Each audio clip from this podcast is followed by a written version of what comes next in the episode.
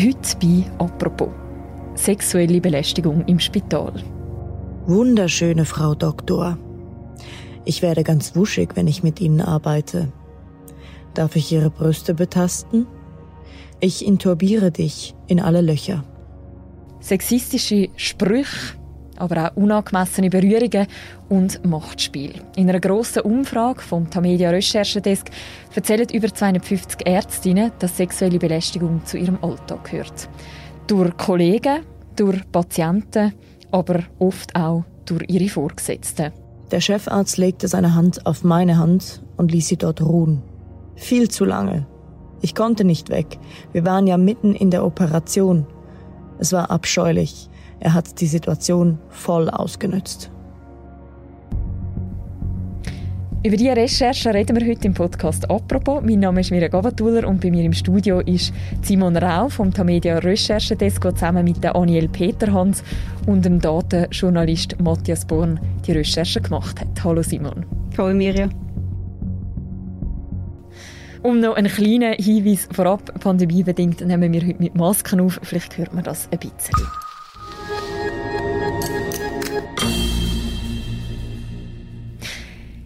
Simon, ihr habt ja sehr viele Ärztinnen und auch Ärzte angeschrieben und ihr wollt wissen, ob sie schon sexuelle Belästigung erlebt haben bei ihrer Arbeit.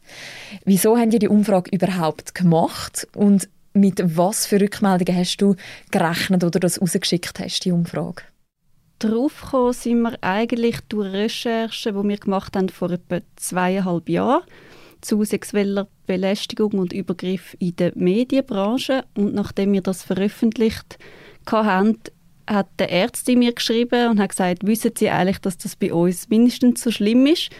Und das ist wie die erste von diesen paar Ärztinnen die wo, wo ist und oder mir geschrieben hat und gesagt hat, dass das bei ihnen auch ein Problem ist. Wir haben dann äh, sowohl Daniela als auch ich aus dem eigenen Bekanntenkreis so Geschichten gehört, wo wir verschrocken sind. Dann hast du so ein bisschen im Kopf umgegeistert, wir haben das ein Weile mitgetragen und wir haben schon gedacht, dass die Geschichten um sind aber dass dann wirklich 250 Ärztinnen bei uns schildern, dass ihnen das passiert ist und in welchem Umfang, was das mit ihnen gemacht hat, das haben wir natürlich nicht so erwartet oder sicher nicht in dieser Dimension. Was ist denn am Schluss bei dem rausgekommen? Ja, es schildern 252 Ärztinnen, dass sie bei der Arbeit sexuell belästigt worden sind oder einen Übergriff erlebt haben und da kommt alles Mögliche, also von der verbalen Belästigung über Stalking, über körperliche Angriffe bis hin zu Versprechen von Vorteil, Androhen von Nachteil, also wirklich die, die ganze Palette. Mehr als die Hälfte der belästigten Frauen schildert, dass sie eben mehr erlebt haben, wenn nur verbale Sachen. Und mhm. das geht dann bis hin zur sexuellen Nötigung. Und zusätzlich zu dem haben fast 400 Ärztinnen gesagt, dass sie beim Arbeiten Sexismus erleben, also Diskriminierung aufgrund von ihrem Geschlecht. Das sind dann so Sprüche wie zum Beispiel, wo ist der Arzt, wenn vier Ärztinnen am Bett von einem Patienten stehen. Also sind äh, Sprüche, die man sich vorstellen kann, dass man es nicht unbedingt hören in seinem Berufsalltag. Wie sind denn Frauen, die euch das erzählt haben mit dem Gang, also mit diesen Belästigungen, mit dem Sexismus? Ja, was sie häufig schildern, ist so ein Gefühl von Ohnmacht, das Gefühl von ausgeliefert sein, zum Teil auch nicht können aus der Situation raus, weil es vielleicht medizinisch gerade nicht geht. Vielleicht, wenn zum Beispiel am Operationstisch ist und etwas passiert, können sie nicht davonlaufen, auch wenn der Chef dann gerade vielleicht so etwas gesagt hat. Und was sicher auch überragend ist, ist, dass dann einfach ganz viele Fragen kommen, wo sich die Frauen stellen. Ja, was mache ich jetzt? Äh, mit dem soll ich jetzt das melden und wenn ja, wem und vor allem, was würde passieren äh, mit mir, mit meiner Karriere? Muss ich das jetzt irgendwie aushalten, um weiterzukommen im Beruf? Also das haben wir oft gehört. Das ist auch das, was Frauen zum Teil gehindert hat, um bei uns mit Namen anzustehen. Es hat wirklich viele Frauen gegeben, die gesagt haben, ja, ich würde ja gerne, aber ich kann es einfach schlichtweg, oder ich habe das Gefühl, ich kann mir es schlichtweg nicht leisten. Wir können sonst da mal reinhören in ein Beispiel. Das ist eine Oberärztin. Heute ist sie 35 und sie schildert einen Vorfall, den sie erlebt hat als Assistenzärztin im Nachtdienst. Wir haben das im Wortlaut leicht angepasst und anonymisiert einsprechen lassen. Aus dem Nichts heraus fragte der Oberarzt mich, ob ich einen Kaffee, Tee oder lieber ficken wolle. Es war mitten in der Nacht und ich war mit ihm alleine. Ich erstarrte und sagte nichts. Mittlerweile bin ich mir einiges gewohnt als Berufseinsteigerin, aber dieser Spruch verunsicherte mich stark. Es ist eine Frechheit, dass sich Vorgesetzte so sicher fühlen und sich das Recht nehmen, solche Aussagen zu tätigen. Es gibt gewisse Sachen, wo die Fälle miteinander verbinden. Also kann man sagen, es gibt so eine Art ein Muster.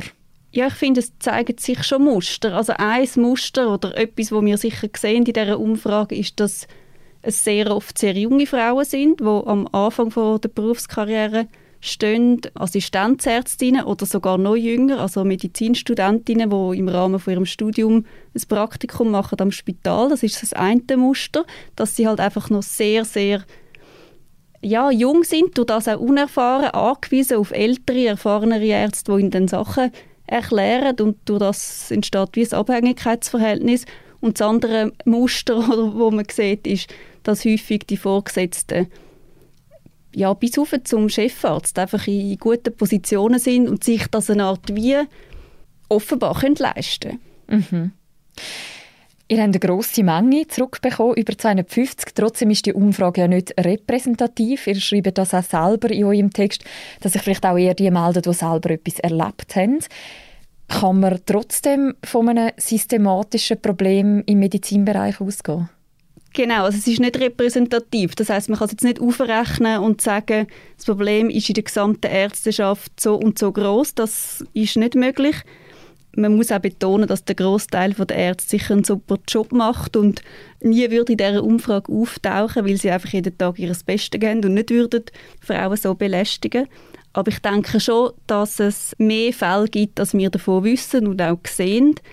Also wir glauben, aber das haben uns auch Expertinnen gesagt, die sich in diesem Feld auskennen, sagen, dass die Dunkelziffer sicher sehr, sehr hoch ist, auch weil die Betroffenen das selten melden, gerade weil sie in dem Abhängigkeitsverhältnis stehen. Also weil sie auch einfach wissen, ja, man sagt jetzt lieber nichts, ich muss doch dann noch vielleicht einmal Oberärztin werden, jetzt bin ich erst Assistenzärztin, wenn ich jetzt etwas sage. So.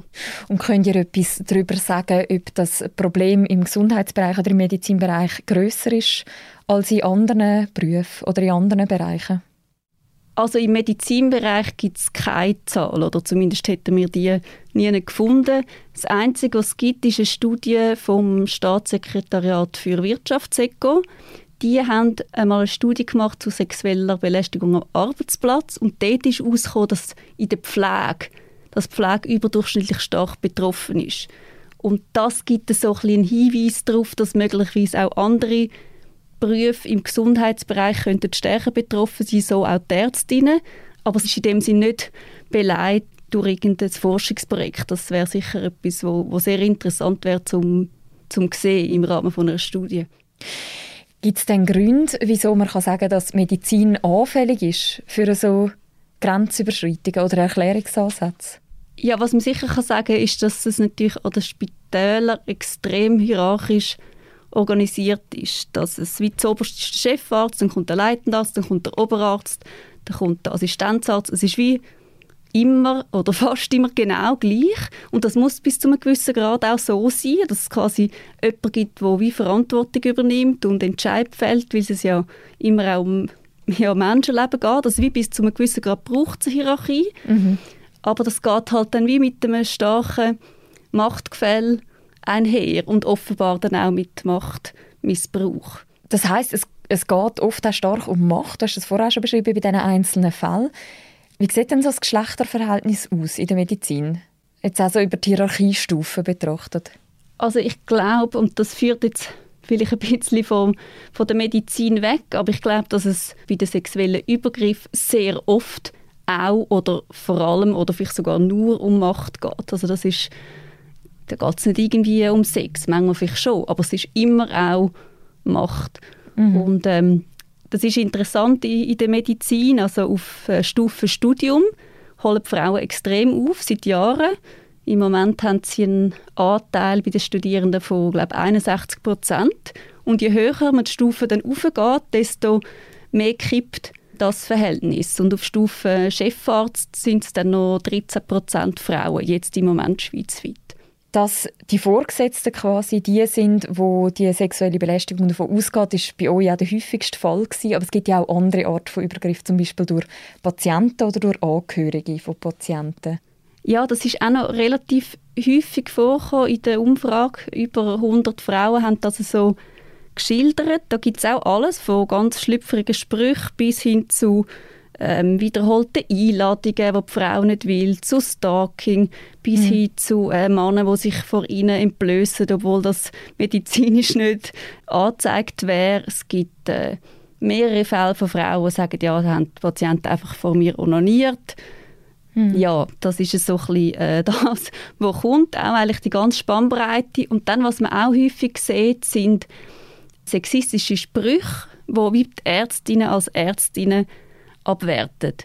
Eben zum Beispiel ähm, so Sprüche, ja, könnten Sie jetzt mir jetzt noch den Doktor vorbeischicken oder wo ist der Arzt oder ja, können Sie das überhaupt schon? Und das sind dann gestandene Ärztinnen, die vielleicht seit 10, 20 Jahren im Beruf sind und Patienten verlangen dann trotzdem nach einem männlichen Arzt. Mhm. Das sieht man relativ äh, häufig. Ihr weist ja im Text darauf hin, dass es so eine Art eine Kultur von der Toleranz gäbe in den Spitälern. Das schreibt ihr so. Was ist mit dem gemeint? Das ist etwas, wo mich eigentlich fast am meisten erschüttert hat, dass es so Übergriffe und Belästigungen erschreckend häufig hingenommen werden von Frauen und von Männern. Zum Teil wird geschildert, dass bei Vorfällen mehrere Leute dabei sind und sie trotzdem nichts sagen. Vielleicht, weil es nicht peinlich ist, vielleicht, weil sie es irgendwie lustig finden, vielleicht wissen sie nicht, wie reagieren. Vielleicht ist der Belästiger der Chefarzt, darum sagt man nichts. Aber das, ja, einfach das nichts sagen und damit auch hinnehmen, das, das hat mich schon sehr erstaunt es kommt dann auch häufig, ja, es ist halt dann nicht so schlimm gewesen, oder man hat immer so das Gefühl, er, er ritzt so eine Grenze, da kann man ja doch nicht melden und oh, er hat doch noch Frau und Kind und man könnte doch nicht seine Karriere zerstören. Er ist doch ein guter Arzt eigentlich und ähm, ja, damit nimmt man es halt wie hin. Was wir auch gehört haben, ist, dass x Frauen gesagt haben, dass sie einander warnen, also dass sie irgendwie explizit sagen, hey, du bist zu hübsch, um bei uns in die Abteilung zu kommen, musst ja nicht an unser Spital wechseln. Oder ähm, eine Frau hat mir gesagt, schon als Medizinstudentin habe sie gehört, der und der ist im Fall so eine und was sie dann später unter ihm geschafft hat, ist es genau so gewesen. Und man hat das einfach schon gewusst und niemand hat irgendetwas gesagt. Du hast jetzt schon darauf hingewiesen, dass aber viele sich auch nicht melden. Wir können das auch noch mal in ein Beispiel hineinhören. Das ist eine Hausärztin, die das erzählt hat. Heute ist sie 41 und mit 30 hat sie als Assistenzärztin auf einer Intensivstation geschafft. Und sie hat euch Folgendes erzählt. Ich dachte, die Vorfälle seien zu banal. Obwohl sie sich schlimm anfühlten, ich war froh, dass es mich im Gegensatz zu anderen vergleichsweise wenig traf. Zudem war ich vom vielen Arbeiten auf der Intensivstation viel zu erschöpft, um mich mit einer Meldung zu beschäftigen. Der Hauptgrund aber war, dass ich es mir mit dem Vorgesetzten nicht verscherzen wollte. Ich musste ja unter ihm weiterarbeiten. Die Frau sagt, dass sie sich nicht gemeldet hat mit diesem Vorfall. Ist das etwas, was ihr öfters gehört habt?